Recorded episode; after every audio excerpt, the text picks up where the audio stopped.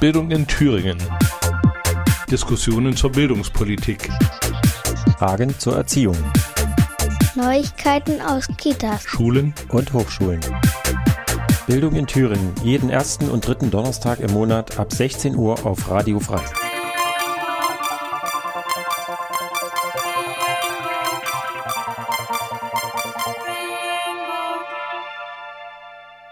Herzlich willkommen bei Bildung in Thüringen. Wir begrüßen die Hörerinnen von Radio Frei in Erfurt und von offenen Kanal in Jena.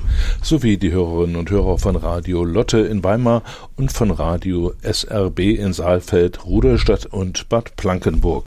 Willkommen bei Bildung in Thüringen, die erste Sendung im November. Mein Name ist Michael Kummer. Ich bin euer heutiger Moderator und führe euch durch die Sendung. Diese Sendung hat einen großen Schwerpunkt und zwar sind vor einigen Tagen die Tarifverhandlungen im Bereich des Tarifvertrags öffentlicher Dienst, also der öffentlich angestellten Menschen bei dem, beim Bund, als auch äh, vor allen Dingen bei den Kommunen. Diese Tarifverhandlungen sind abgeschlossen worden. Es gab Erfolge, aber auch Misserfolge zu verkünden aus Perspektive der Beschäftigten wie der Arbeitgeber. Äh, über diese Ergebnisse werden wir heute äh, im Detail berichten. Ich habe dazu in einem ersten Interview mit Nadine Hübener gesprochen. Sie ist Tarifreferentin, also die Tarifexpertin für den Bereich TVED bei der Gewerkschaft Erziehung und Wissenschaft in Thüringen. Dazu habe ich mit ihr vorab ein Interview geführt und meine beiden Moderationskolleginnen ähm, Björn Schröter und Jessica Weber-Tänzler von der DGB Jugend Thüringen haben in ihrem Podcast äh, namens Lohn und Brot wiederum das Thema aufgegriffen. Diesen Podcast hört ihr der, im zweiten Teil der Sendung. Hier haben sie mit Corinna Hersel gesprochen. Sie ist bei Verdi verantwortlich für den Tarifbereich. Wir werden also Fragen klären, wie zum Beispiel, was ist das eigentlich, eine hm, TVED, für wen gilt das, ähm, was, tut eigentlich, was tun eigentlich Tarifreferenten, äh, was ist eine Corona-Prämie, wie hoch ist diese und dann vor allen Dingen mit Corinna Hersel von Verdi auch über Besonderheiten im Pflegebereich äh, und für die Auszubildenden äh, sprechen. All das jetzt ganz kompakt in dieser Stunde. Viel Spaß euch.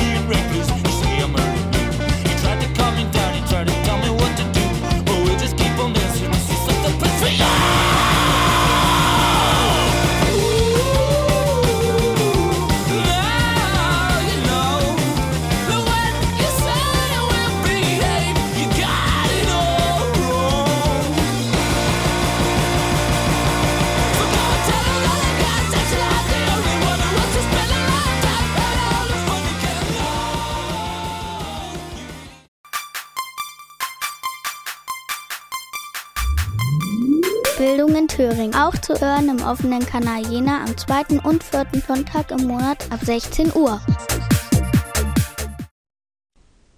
Und ich begrüße Nadine Hübener. Nadine ist äh, Referentin unter anderem für den Tarifbereich bei der GEW Thüringen. Hallo Nadine. Hallo. Erstmal ganz kurz die Frage, ähm, den Tarifabschluss, den wir jetzt besprechen wollen im Bereich TVED, also Tarifvertrag des öffentlichen Dienstes, betrifft also die Beamten und die kommunal Angestellten. Äh, ist das erstmal richtig oder betrifft das noch andere Berufsgruppen? Nein, das ist richtig. Also es geht um den öffentlichen Dienst bei Bund und Kommunen ähm, im TVED, so nennt sich das. Hast du ungefähr eine Zahl, wie viele Leute davon, also nach diesem Tarifvertragssystem bezahlt werden? Also deutschlandweit sind das über zwei Millionen. Bundesbeschäftigte sind relativ weniger, also äh, tatsächlich über zwei Millionen kommunal Beschäftigte in Kindertageseinrichtungen, in kommunalen Kinder- und Jugendhilfeeinrichtungen, also in Heimen zum Beispiel, im Jugendamt. Das wäre so der Bereich, den wir als GEW vertreten. Stichwort GEW, äh, das heißt, die Gewerkschaft Erziehung und Wissenschaft verhandelt dort mit. Äh, landläufig kriegt man immer mit, dass Verdi verhandelt, aber die GEW sitzt dort mit. Noch andere Gewerkschaften, wie sieht das aus? Also Verdi führt die Verhandlungen. Ähm, das ist eine Vereinbarung, die Verdi eben mit den anderen Gewerkschaften im Deutschen Gewerkschaftsbund getroffen hat. Mit dabei ist nämlich auch noch die Gewerkschaft der Polizei und die IGBAU die ähm, ebenfalls dann eben bei den Verhandlungen mit vor Ort sind, die ihre Forderungen mit einbringen, die das Tarifergebnis auch abstimmen, also auch schlussendlich ihre Hand heben müssen. Aber in den Verhandlungen selbst sitzt Verdi und auch die Pressekonferenzen macht Verdi eben für die vertragsschließenden Gewerkschaften. Du bist jetzt äh, Tarifreferentin bei der Gewerkschaft Erziehung und Wissenschaft. Sitzt du da mit am Verhandlungstisch oder was ist eigentlich dein Job bei dieser ganzen Geschichte? Mein Job ist, in der Tarifkommission zu sitzen. Das ist sozusagen der Background der eigentlichen Verhandlungen. Also der Verhandlungsraum, muss man sich vorstellen, ist relativ klein. Jetzt Corona-bedingt vielleicht etwas größer, um den Mindestabstand einzuhalten. Aber dort sitzen äh, sechs, sieben, acht Leute und verhandeln miteinander. Und diese, diese Verhandlungspartner haben jeweils noch größere Räume hinter sich. Und in diesen Räumen sitzen ganz viele Menschen, nämlich aus allen Bundesländern.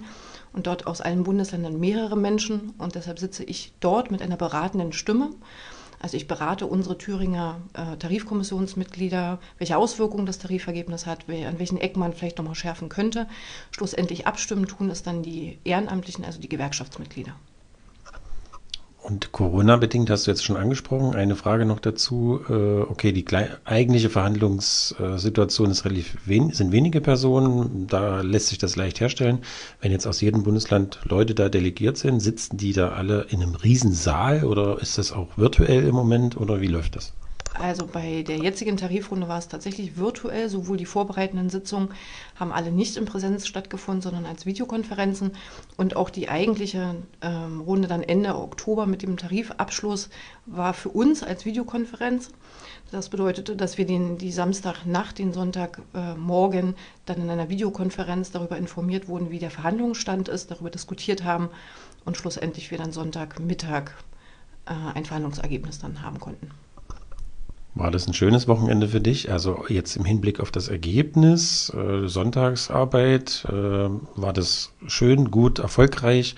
Vielleicht äh, kannst du mal ganz grob erstmal sagen, was wurde denn erreicht für die Beschäftigten, was wurde nicht erreicht? Erstmal so ein paar grobe Sachen, bevor wir uns dann äh, ein bisschen ins Detail stürzen. Also vielleicht nochmal kurz zur Einschätzung, ob das in Ordnung war äh, übers Wochenende zu arbeiten. Das hätte ich ohnehin gemusst. Also wenn es eine Präsenzsitzung gewesen wäre, dann wäre ich eben das ganze Wochenende in Potsdam gewesen und hätte mir dort die Nacht um die Ohren gehauen. Das mag man jetzt nicht schön finden, aber schlussendlich hat man ein Ergebnis und ähm, auch wenn wir das jetzt nicht im großen Sinne feiern, weil das nämlich nicht ähm, bei weitem nicht an das rankommt, was wir gefordert haben, kommen wir schlussendlich doch zu dem Ergebnis, dass es zumindest mit dem Blick auf die jetzige Situation und auch die Möglichkeiten, die wir als Gewerkschaft Corona-bedingt jetzt noch hätten, zumindest ein respektables Ergebnis. Also wir gehen nicht mit einer Nullrunde raus, wie die Arbeitgeber es zwischendurch immer wieder auch thematisiert haben. Es wäre kein Geld da und äh, man, man, muss da ganz vorsichtig sein. Die Beschäftigten im öffentlichen Dienst könnten doch froh sein, so einen sicheren Arbeitsplatz zu haben. Das ist eigentlich schon genug des Lobes und des äh, Klatschens. Das haben wir immer anders gesehen und von daher ist es respektabel.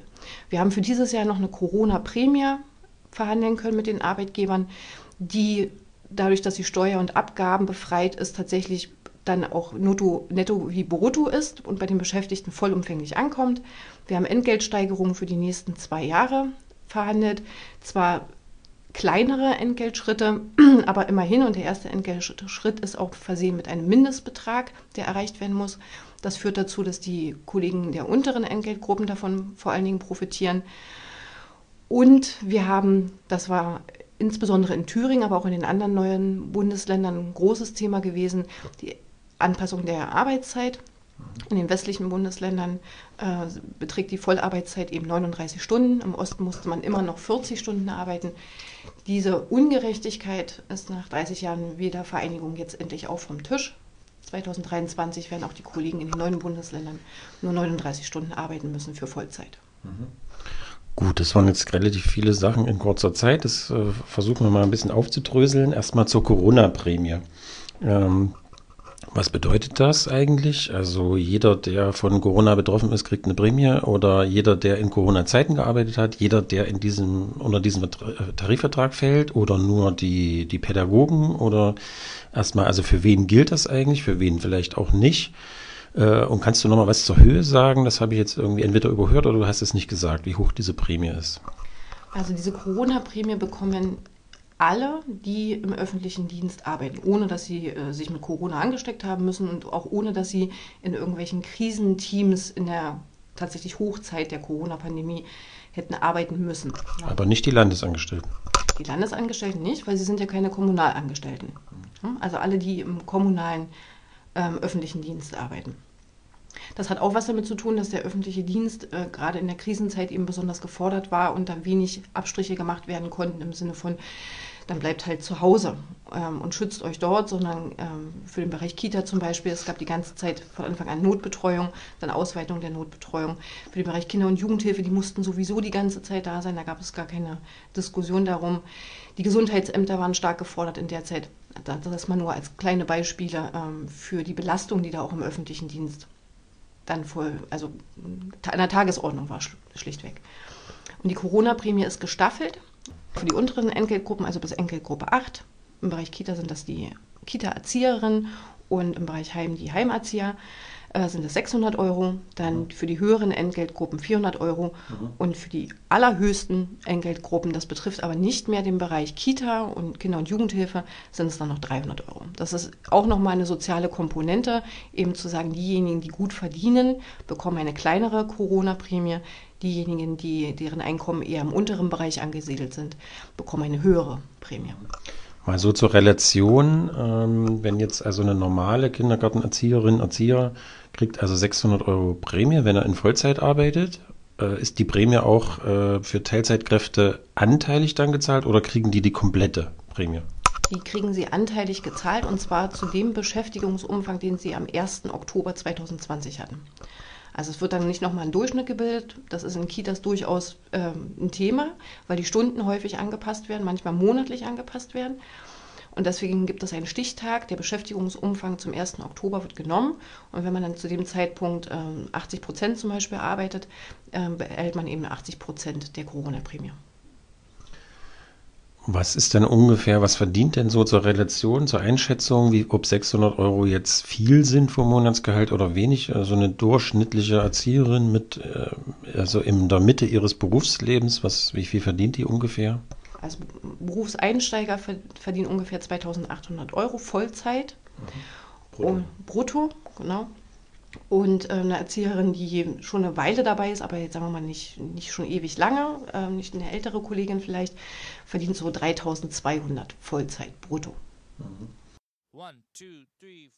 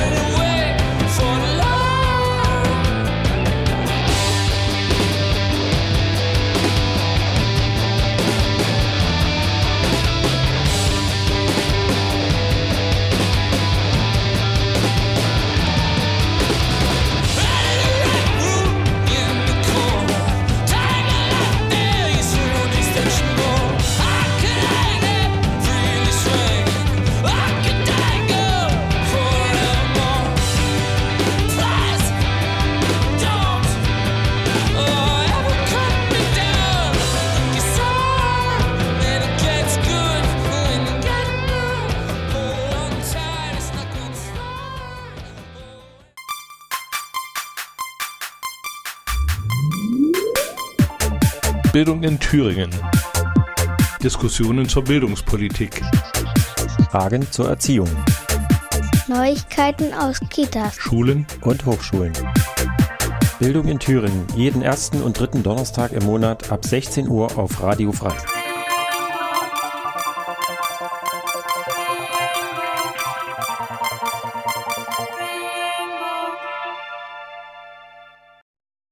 Und ihr hört Bildung in Thüringen heute mit dem Schwerpunkt zum Tarifergebnis TVÖD, also Tarifvertrag des öffentlichen Dienstes, also für die Bundesangestellten, aber vor allen Dingen auch für die Kommunalangestellten.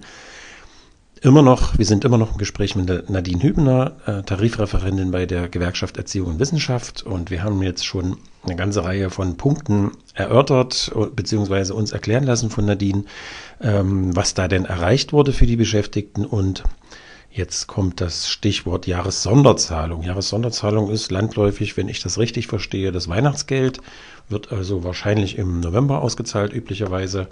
Äh, und da gibt es jetzt auch irgendwie eine Steigerung. Ähm, kannst du das nochmal erklären, Nadine? Ja, im Bereich Jahressonderzahlung ist es, haben wir ebenfalls eine soziale Komponente, nämlich dass bei den unteren Entgeltgruppen nochmal 5% draufgepackt werden, weil die Jahressonderzahlung eben nicht, ähm, wie es gibt durchaus Bereiche, da ist es tatsächlich das 13. Monatsgehalt, man kriegt also ein volles Gehalt. Das ist im öffentlichen Dienst der Kommunen nicht so. Das ist ähm, abgeschmolzen auf eine bestimmte Prozentzahl. Ähm, die unteren Entgeltgruppen bekommen mehr als die oberen Entgeltgruppen und als Tarifergebnis dieses Mal eben erreicht, dass nochmal 5% obendrauf gepackt werden bei den unteren ab 2022. Also nicht für dieses Jahr, nicht für nächstes Jahr, sondern erst wirksam im Jahr 2022. Das ist dann auch das Jahr, in dem der Osten bei der Jahressonderzahlung endlich angeglichen ist an den Westen. Das war auch eine Baustelle, dass eben, äh, dass es da einen Unterschied gab zwischen Ost und West. Die Baustelle konnten wir zwar in der letzten Tarifrunde schon äh, mit den Arbeitgebern klären, aber haben nur Schritte vereinbart, wie wir da hinkommen zu 100 Prozent dessen, was im Westen als Jahressonderzahlung gezahlt wird. In 22 werden auch die Kollegen im Osten mehr bekommen. Zum einen als Angleichungsschritt an den Westen, schon aus der alten Tarifrunde. Gleichzeitig nochmal ein kleines bisschen was obendrauf an Prozentpunkten und in 23 dann schlussendlich den letzten Schritt der Angleichung an das Westniveau. Da geht es dann aber bloß noch um wenige Prozentpunkte. Okay, das heißt, äh, derselbe Stundenlohn, dieselbe Jahressonderzahlung und dann hattest du vorhin auch kurz angesprochen das Thema Arbeitszeit.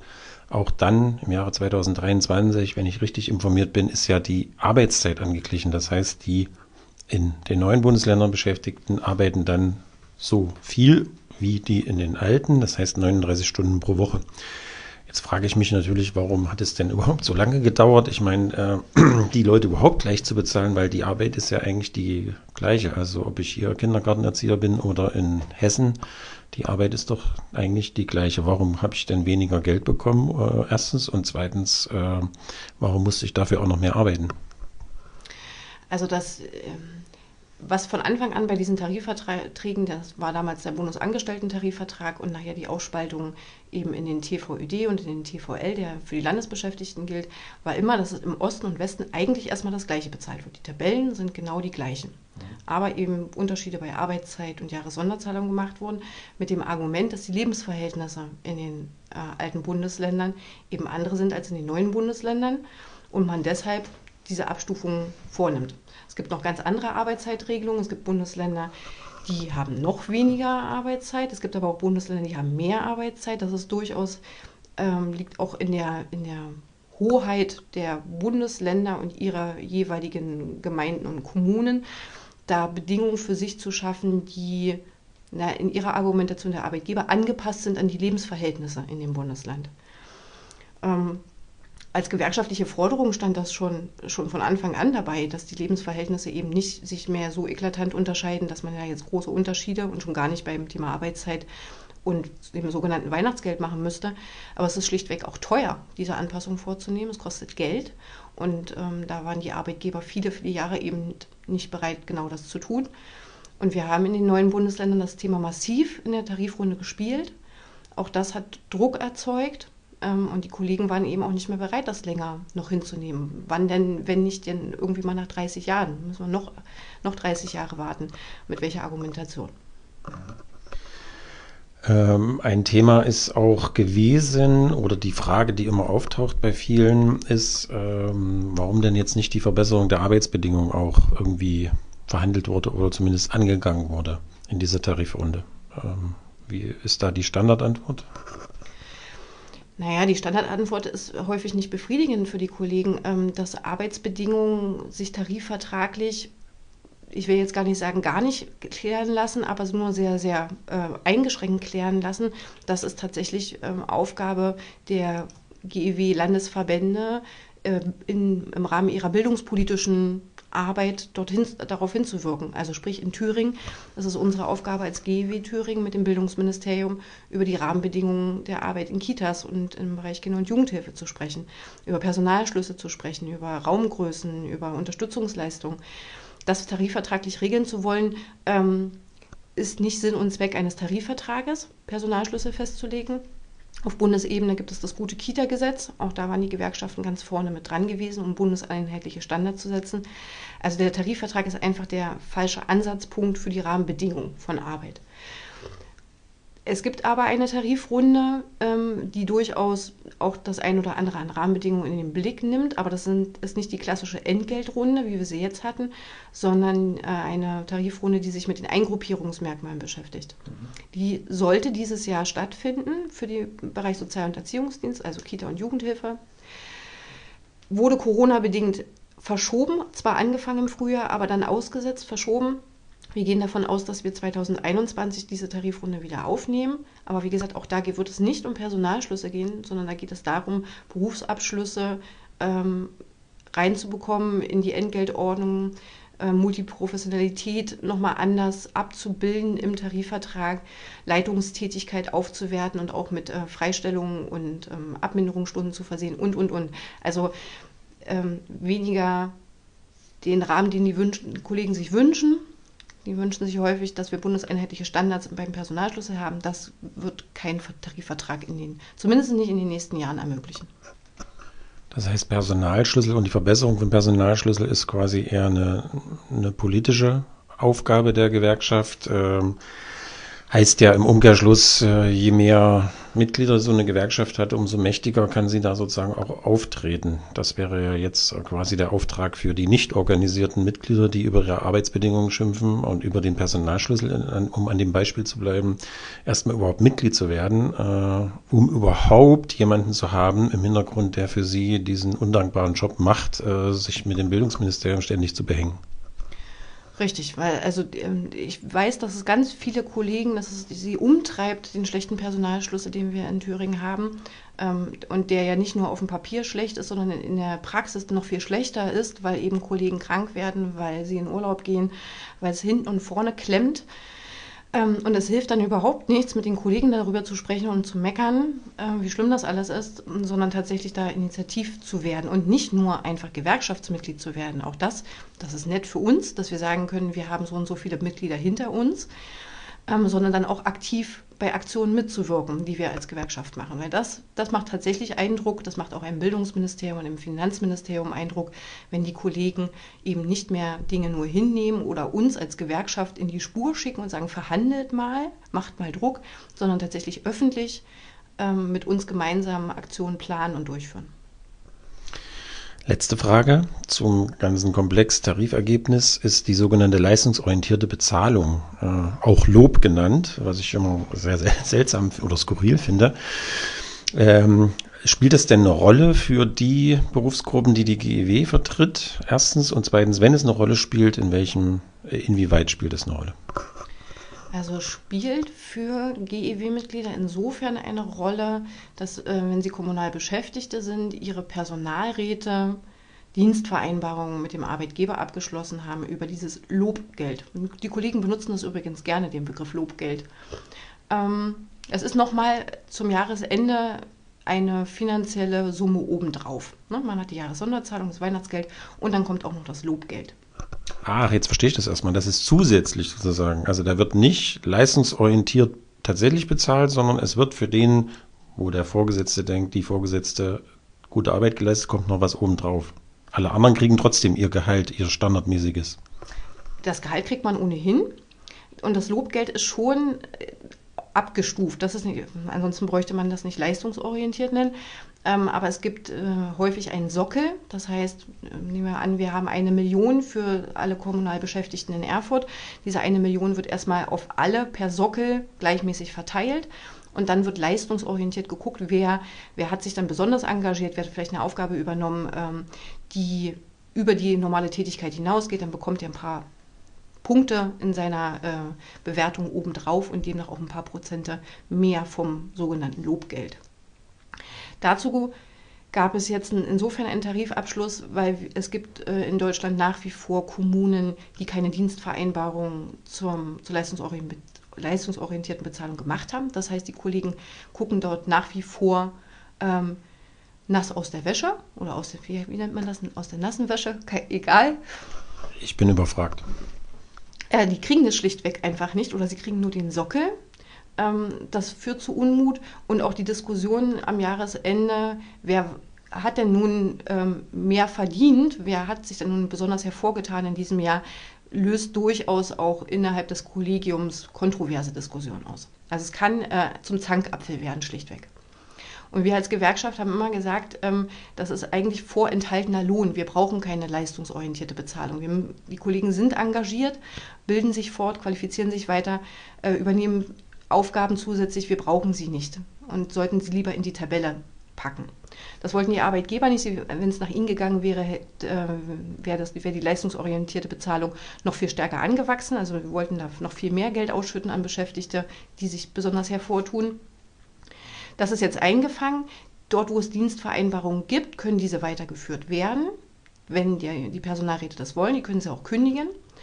Ähm, und ansonsten wird das Geld dazu benutzt, um andere ähm, Boni-Systeme einzuführen, also Gutscheine auszugeben, äh, Gesundheitsmaßnahmen zu refinanzieren, äh, anzustoßen. Ähm, das ist so, so ein bisschen der Bereich, der dann in den Blick genommen wird, natürlich unter Beteiligung der Personalräte. Ja, okay. Nadine, vielen Dank. Nadine Hübner, Tarifreferentin bei der Gewerkschaft Erziehung und Wissenschaft. Ähm, für diesen Einblick äh, in das Tarifergebnis TVED. Nochmal vielen Dank, dass du bei uns im simulierten Studio bist. Wir machen das ja auch Corona-gemäß äh, natürlich hier unter vier Augen nur und äh, mit Sicherheitsabstand, äh, aber im Büro und nicht bei Radio Frei. Also nochmal vielen Dank. Bitteschön.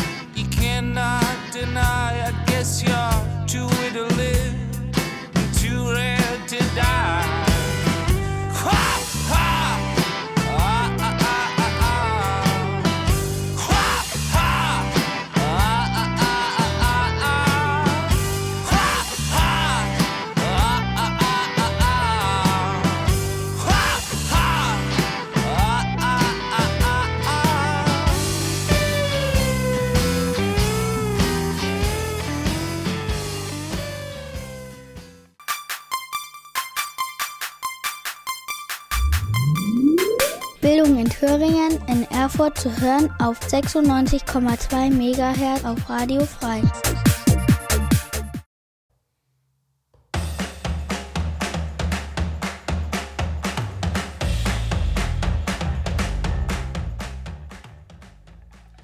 Hallo und herzlich willkommen zu unserer neuen Folge, unserer zwölften Folge von unserem Gewerkschaftspodcast Lohn und Brot der DGB Jugend in Thüringen.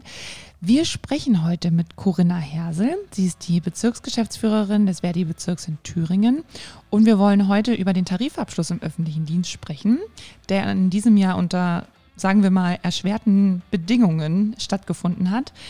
Und wir wollen dabei ein besonderes Augenmerk legen auf die Auszubildenden, auf untere und mittlere Einkommen und auch auf den Bereich Pflege, der jetzt auch in den Medien sehr stark diskutiert wurde. Dazu ein Hinweis oder Rückblick, sagen wir mal, weil wir haben in unserer zehnten Folge mit Matthias Marquardt, dem stellvertretenden Vorsitzenden der Verdi in Thüringen, gesprochen, auch über den TVÖD oder über die Tarifverhandlungen dazu. Und da ging es auch um die Forderungen, äh, warum es bis zur zweiten Runde alles noch relativ frustrierend gewesen ist, aus Verdi-Seite sozusagen. Genau, und da haben wir nochmal alles zusammengefasst und wer da nochmal nachhören will, kann das gerne tun unter allen Kanälen, die wir sonst auch nutzen für unseren Podcast. Genau. Und ansonsten äh, haben wir heute auch noch zwei andere Menschen sozusagen, die im Podcast zu Wort kommen möchten. Da haben wir nämlich vorher ein paar Aufnahmen gemacht. Ja, wir hatten dieses Mal eine Außenreporterin am Start.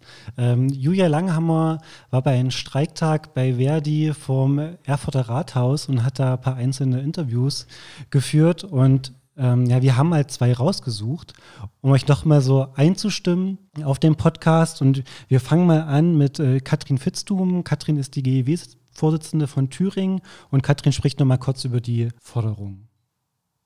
Ich bin Katrin Fitzum, ich bin die Landesvorsitzende der GEW Thüringen und ich stehe heute hier mit vielen Kolleginnen auf dem Fischmarkt, weil wir für eine gute Entgeltrunde streiken. Ähm, der öffentliche Dienst ähm, muss an den ähm, Einnahmen, die es gibt und an den wirtschaftlichen Entwicklungen teilhaben, auch wenn das unter Corona-Bedingungen sicherlich schwierig ist. Aber 4,8 Prozent ist definitiv nicht zu wenig. Und ähm, die Beschäftigten haben in der Corona-Krise durchaus bewiesen, dass sie äh, nicht nur systemrelevant sind, sondern tatsächlich unverzichtbar sind. Und ähm, insofern haben sie auch mehr als Klatschen verdient. Es war ein Streiktag, mega Stimmung. Und nach unserer letzten Folge gab es direkt gleich ein, ähm, ein Verhandlungsangebot von den Arbeitgebern. Das konnten wir jetzt noch nicht reinbringen, aber da hat mal ähm, Oliver Greie, der Landesbezirksleiter von äh, Verdi äh, Sachsen, Sachsen-Anhalt und Thüringen, der war dabei bei den Verhandlungen er berichtet kurz, was da so passiert ist. Ja, hallo, mein Name ist Oliver Greie. Ich bin der Verdi Landesbezirksleiter aus Thüringen, Sachsen und Sachsen-Anhalt. Und ich komme ähm, quasi live von den Verhandlungen in Potsdam äh, für die Tarifrunde des öffentlichen Dienstes. Ich äh, nehme daran dort teil äh, seit vielen Jahren und verhandle mit diesem Tarifvertrag und bin heute hier in Erfurt äh, dabei, um den Kollegen zu berichten, was die Arbeitgeber so zwischen den Zeilen, zwischen den Verhandlungen auch immer sagen und was sie denn eigentlich auch meinen mit ihrem Angebot. Wir haben ja 4,8 Prozent, mindestens 150 Euro gefordert und die Arbeitgeber wollen uns das nicht geben, argumentieren andauernd damit, dass kein Geld da sei, was aber nicht stimmt, denn die Bundesregierung hat dieses Jahr ein 155 Milliarden schweres Rettungspaket beschlossen. Damit inbegriffen sind auch die Steuereinnahmeausfälle der Kommunen für das Jahr 2020. Das heißt, ohne Probleme könnte jede Kommune dieses Jahr auch eine Lohnerhöhung an die Beschäftigten bezahlen. Die Arbeitgeber argumentieren auch, dass sie nicht bereit sind, für alle Berufe eine ordentliche Lohnerhöhung zu geben, aber für einige wenige, die systemrelevant sind aus ihrer Sicht und einen harten Job jetzt in der Corona-Krise gemacht haben, wie zum Beispiel Ärzte und Zahnärzte. Die äh, beziffern sie ganz genau und sagen, nur diese Berufsgruppe soll aus ihrer Sicht eine monatliche Zulage von 150 Euro bekommen was ein absoluter Schwachsinn ist und gleichzeitig auch eine Ohrfeige für alle anderen Beschäftigten im öffentlichen Dienst. Und dabei denke ich nicht nur an die Beschäftigten im Gesundheitsamt, die einen harten Job gemacht haben, die dort äh, tagtäglich äh, Kontaktnachverfolgung gemacht haben und äh, aufgepasst haben, dass äh, Corona-Pandemie bei uns alles äh, gut abläuft und halt nicht so sich ausbreitet, sondern ich denke dabei auch an das Ordnungsamt. Ich denke an die Kolleginnen und Kollegen, die in der Verwaltung arbeiten, denn ohne die wäre es auch nicht möglich gewesen jetzt zur Corona-Zeit. Wir haben darüber hinaus äh, aktuell äh, die Auseinandersetzung mit dem Arbeitgeber 30 Jahre nach der deutschen Einheit, 30 Jahre. die Arbeitszeit endlich auf 39 Stunden runter äh, zu kriegen, wie in den alten Bundesländern. Und wenn man das mal vergleicht mit einer Mitarbeiterin, die vor 30 Jahren angefangen hat und im Ordnungsamt gearbeitet hat, weil das ist jetzt echt ein gutes Beispiel, und die hat dann dort die ganze Zeit ähm, eine 40-Stunden-Woche hier im Osten gehabt, dann ist das im Vergleich zu der äh, Zeit in den alten Bundesländern, äh, kommt eine enorme Tagesanzahl zusammen. Ich muss kurz äh, überlegen. Da kommen 195 Tage zusammen. Das heißt, eine Kollegin im Osten, hier in Thüringen, in Erfurt, die seit 30 Jahren im Ordnungsamt arbeitet, in der Verwaltung arbeitet, als Erzieherin arbeitet, bei der Sparkasse arbeitet, die hat schon 195 Tage mehr gearbeitet als äh, eine vergleichbare Kollegin in den alten Bundesländern. Für weniger Geld. Das ist ein ganzes Jahr. Wir haben ein Jahr, ein Arbeitsjahr, 220 Tage. Ähm, und das ist eine riesengroße Sauerei, dass wir da jetzt noch betteln müssen. Dass Bürgermeister, wie auch hier der Stadt Erfurt, äh, Landräte und, und, und, die eine Arbeitgeberposition haben, nicht bereit sind, den Beschäftigten jetzt endlich die 39-Stunden-Woche zu geben, sondern sie äh, das im Stufenplan machen möchten. Das heißt, ein halbes, eine halbe Stunde 2022, eine halbe Stunde 2023. Ähm, und das finden wir ist einfach schlichtweg äh, nicht akzeptabel. So, jetzt seid ihr up to date. Was waren die Forderungen? Was hat, haben die Arbeitgeber vorgelegt? Und hallo Corinna, jetzt wollen wir mal drüber sprechen, wie das Ergebnis aussieht. Ja, hallo, schön, dass ich ähm, bei euch sein kann. Und das Ergebnis, hm, also wir haben auf unserem Flugblatt getitelt, Tarifabschluss in schwierigen Zeiten. Und vielleicht nochmal eine Bemerkung dazu. Wenn es nach uns gegangen wäre, hätten wir in diesem Corona-Jahr, und wir wissen ja nicht, was nächstes Jahr bringt, nicht verhandelt. Wir haben den Arbeitgebern ja zu Beginn deutlich angeboten, das zu schieben, die Tarifverhandlung ins nächste Jahr zu verlagern mit einer Einmalzahlung für dieses Jahr. Das haben die Arbeitgeber sicherlich nicht ohne Grund abgelehnt. Und wenn man hört, was meine beiden Kollegen gerade ausgeführt haben, dann weiß man auch warum und aus, an welchen Stellen sie insbesondere nicht nur, nicht, in die, nicht nur in die Verhandlungen wollten, sondern auch ähm, Angriffe formuliert haben auf ganz verschiedenen Ebenen. Da kommen wir gleich zu. Du hast aber nach dem Ergebnis gefragt. Jetzt, ähm, ja, haben wir ein Ergebnis.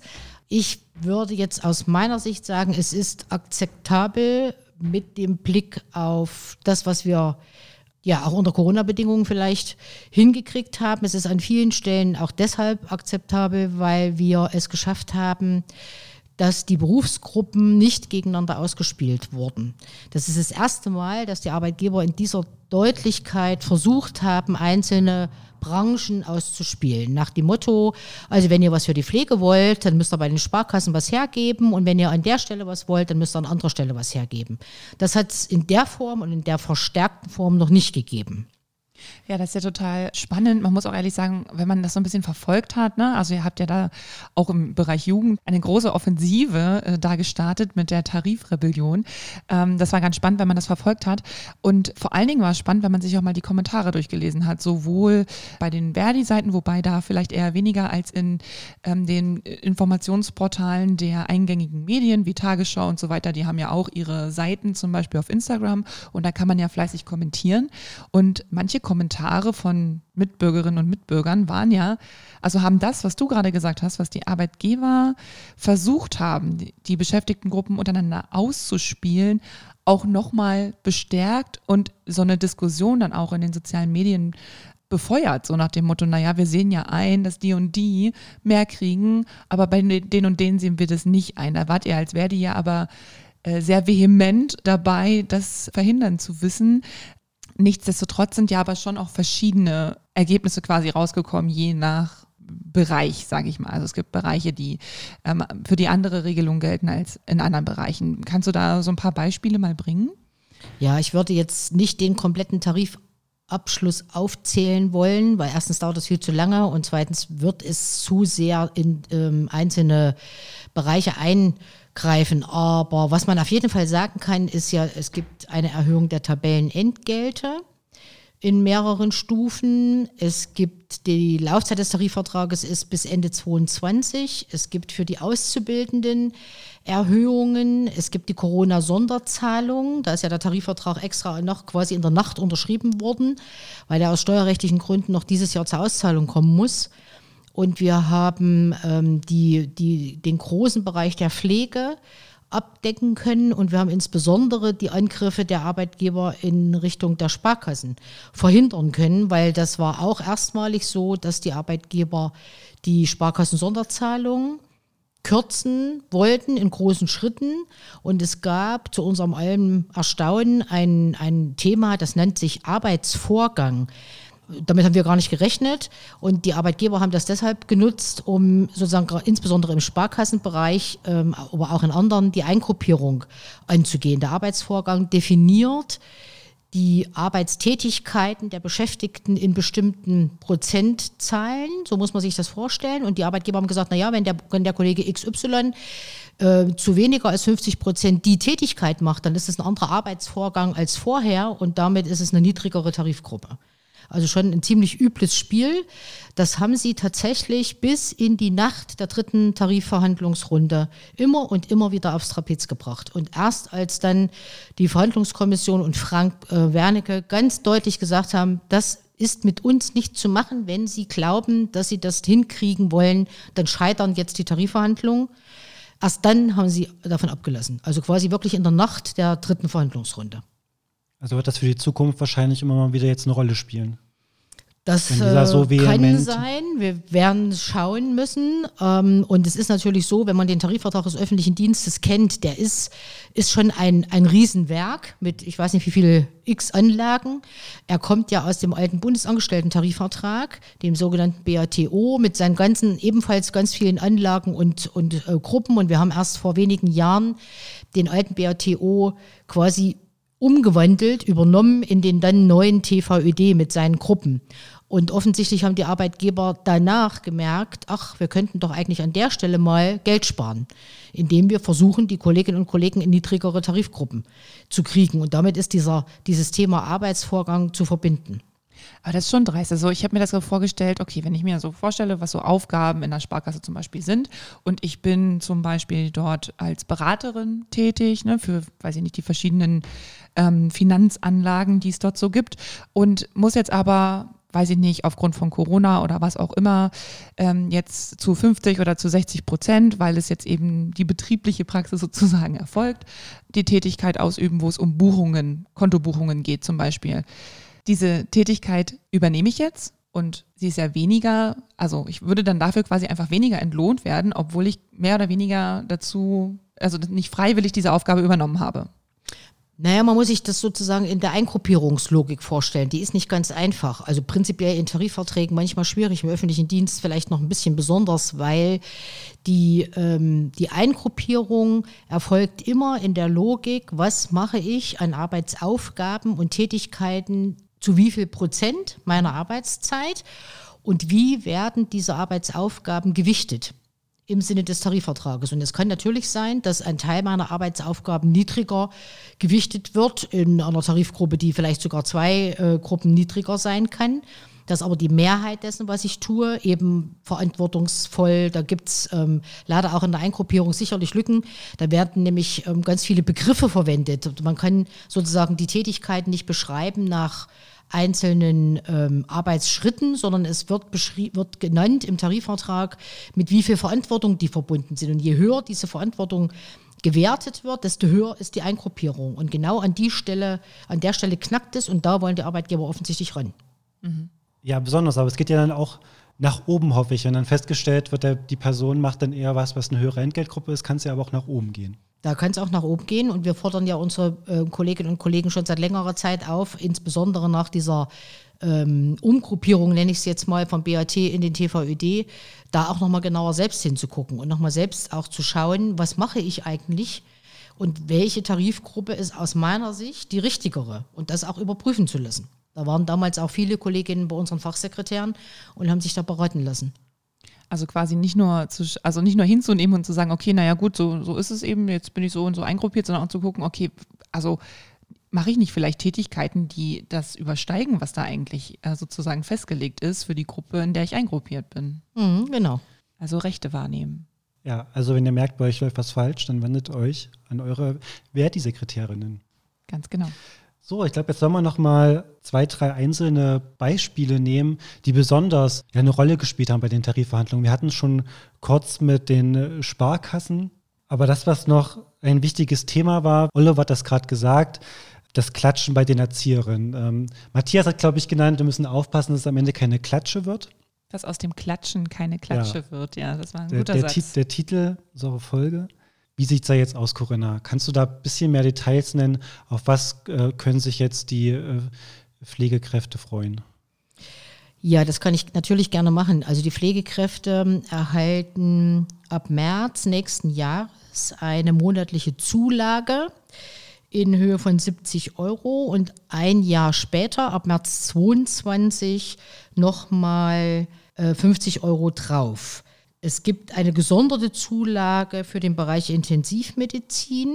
Und es gibt mehrere, die würde ich jetzt gar nicht alle aufzählen wollen, da würde ich gerne wirklich auf die Verti-Seite verweisen. Es gibt mehrere kleinere, aber durchaus wichtigere Beträge, also sowas wie Wechselschichtzulagenänderungen, also Erhöhungen und ähm, insbesondere auch eine Pflegezulage in Betreuungseinrichtungen von 25 Euro für äh, Ärztinnen im Gesundheitsämtern und so weiter und so fort. Also es ist so ein bisschen wie eine Art Blumenstrauß, aber eben ein gesonderter, bunter für die Kolleginnen und Kollegen in der Pflege.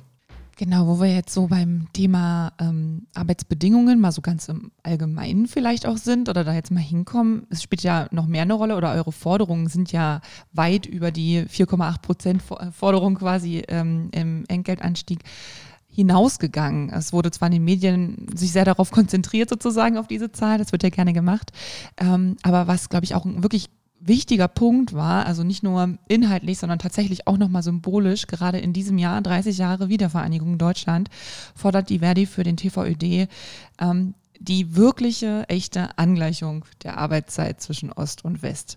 Kannst du da sagen, was diesbezüglich bei rumgekommen ist? Ja, das haben wir tatsächlich endlich geschafft. Wenn auch nicht gleich heute und morgen. Es dauert noch ein bisschen. Aber also das ist auch so ein Thema gewesen, wo wir in den Gesprächen mit den Beschäftigten immer und immer wieder gehört haben, liebe Leute, das geht gar nicht. Wir verstehen es einfach nicht mehr.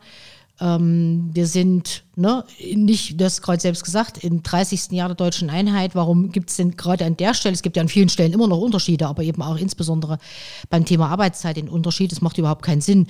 Oliver hat in, seiner, in seinem Interview ja gerechnet, was das bedeutet. Ähm, jetzt gibt es die einheitliche Arbeitszeit von 39 Stunden ab 01.01.2023. Ja, das sind nochmal zwei Jahre, jeweils mit einer halben Stunde, die dann abgesenkt wird. Aber ich glaube, es ist ein, ein super gutes Signal, auch wenn es noch ein bisschen dauert. Und dass wir dann auch endlich sagen können, jetzt gibt es eine einheitliche Arbeitszeit in Ost und West.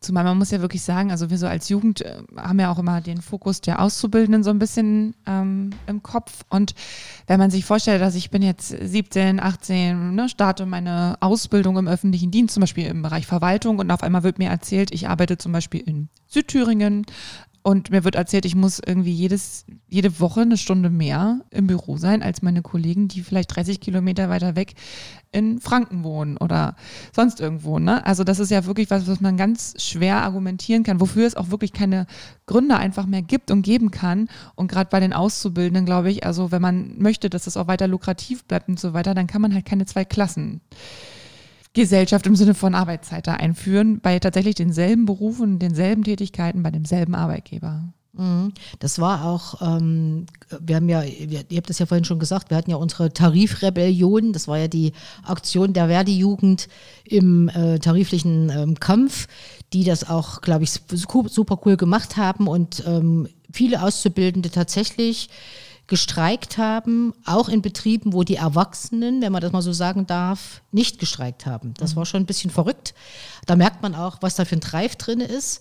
Und in den Gesprächen haben die halt genau das bestätigt, was du gerade gesagt hast. Die sagen, äh, entschuldigt bitte, muss man das verstehen? Ne? Und ähm, wir fangen jetzt hier unsere Lehre an. Und äh, für uns ist das überhaupt kein Thema. Wir wollen einfach gleich behandelt werden. Äh, Und sie sind ja auch bereit dafür, was zu tun. So ist es ja nicht.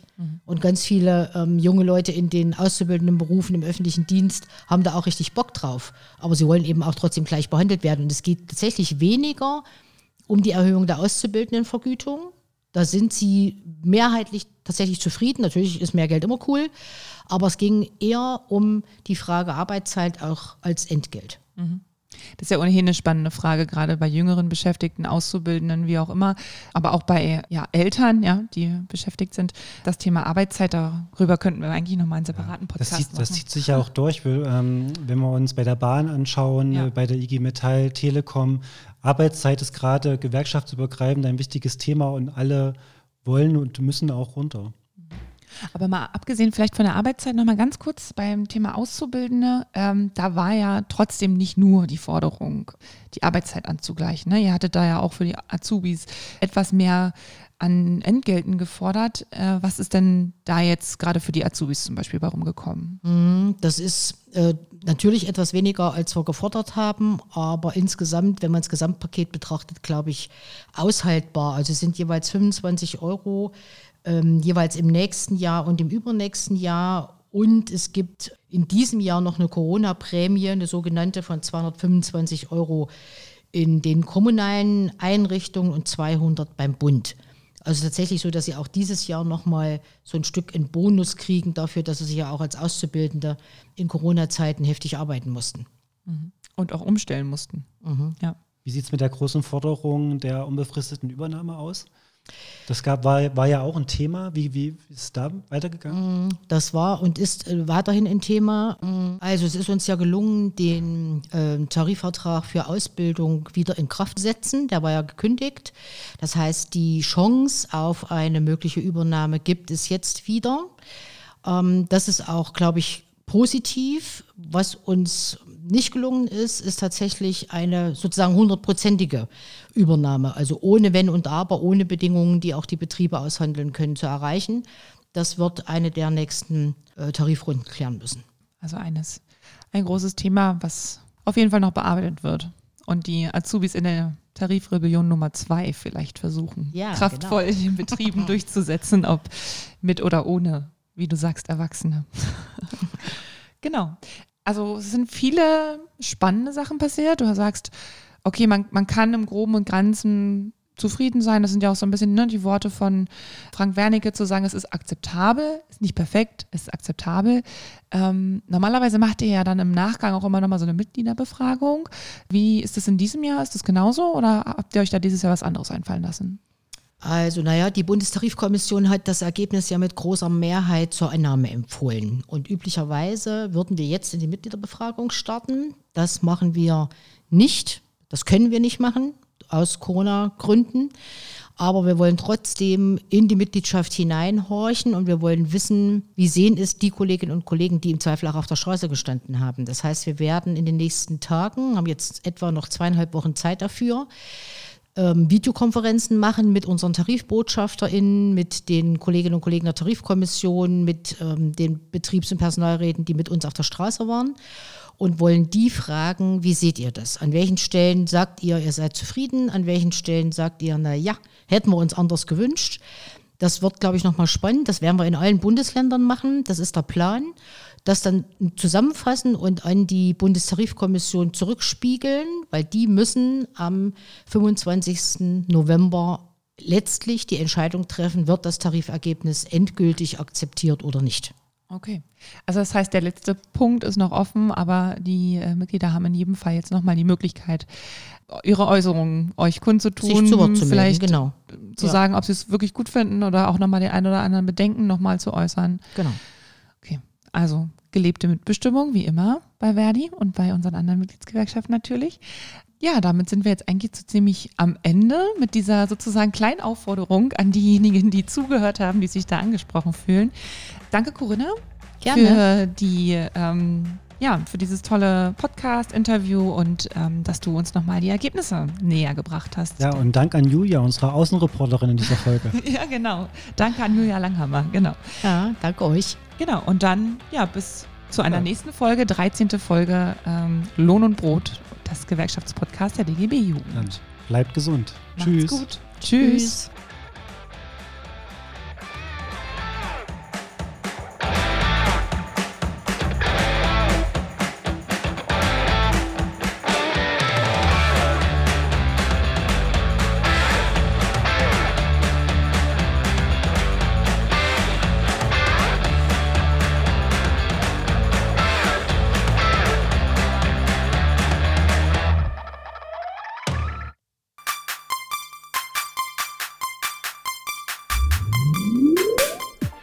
Hören einen Podcast der Sendung Bildung in Thüringen von Radio Frei.